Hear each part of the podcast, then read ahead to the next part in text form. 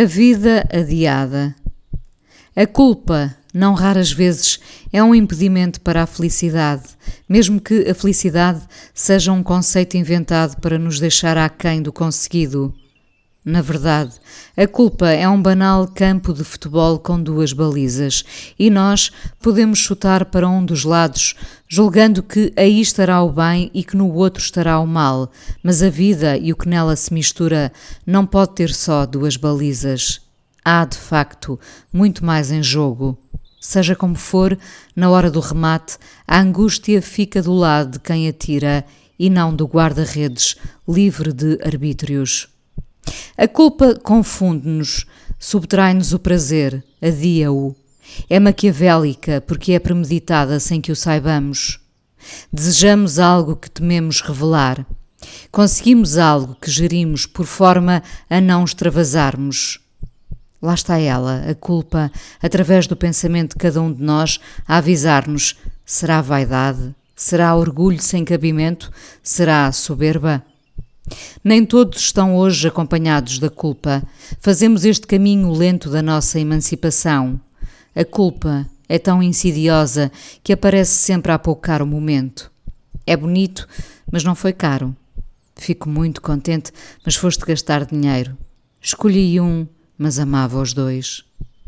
A culpa não nos deixa viver verdadeiramente a vida, como se o prato que parecia apetecível chegasse frio à mesa. Que pena, parecia tão bom.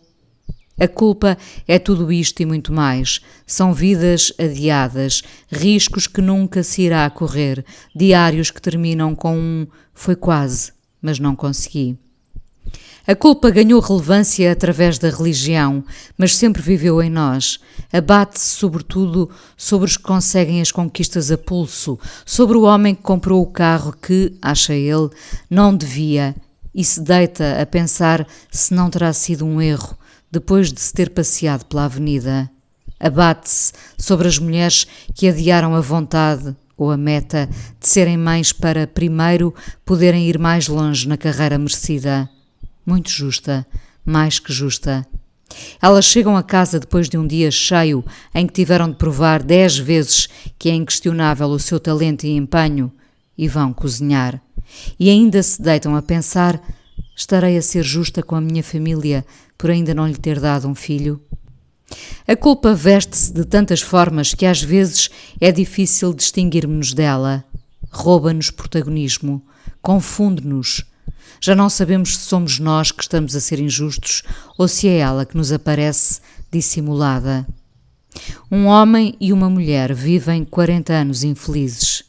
Ambos se culpam por não darem mais, não conseguem.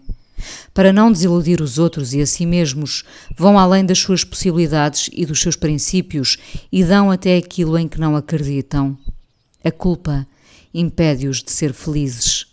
Vou retirar o felizes a culpa impede-os de procurar outras formas de viver e tentar a alegria diária, cotidiana, aquela que não é baça porque foi desejada, porque nos atira para fora da cama à espera de sermos melhores. A culpa teima em deixar-nos tolhidos com poucos ou nenhums movimentos. Aqui e ali, uma proibição pode tornar-se apetecível. A culpa pesará depois na hora do recolhimento. A culpa que nos impede tantas vezes de viver outra vida ou saborear o um momento atira-nos subitamente para essa proibição fugaz com a qual a nossa consciência medirá forças.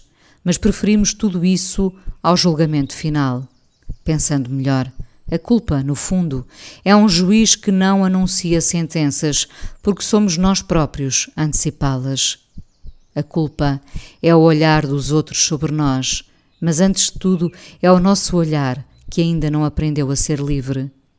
É preciso desconstruir a culpa, não a dos atos que envergonham a humanidade, mas aquela pequenina que nos mói no dia a dia e nos livra do bem que, tal como a culpa, também espreita ao virar da esquina.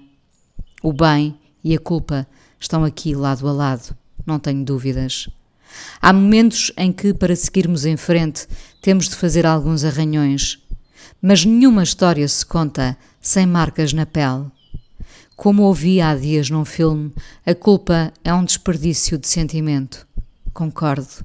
A culpa adia vidas que nunca ficarão completas.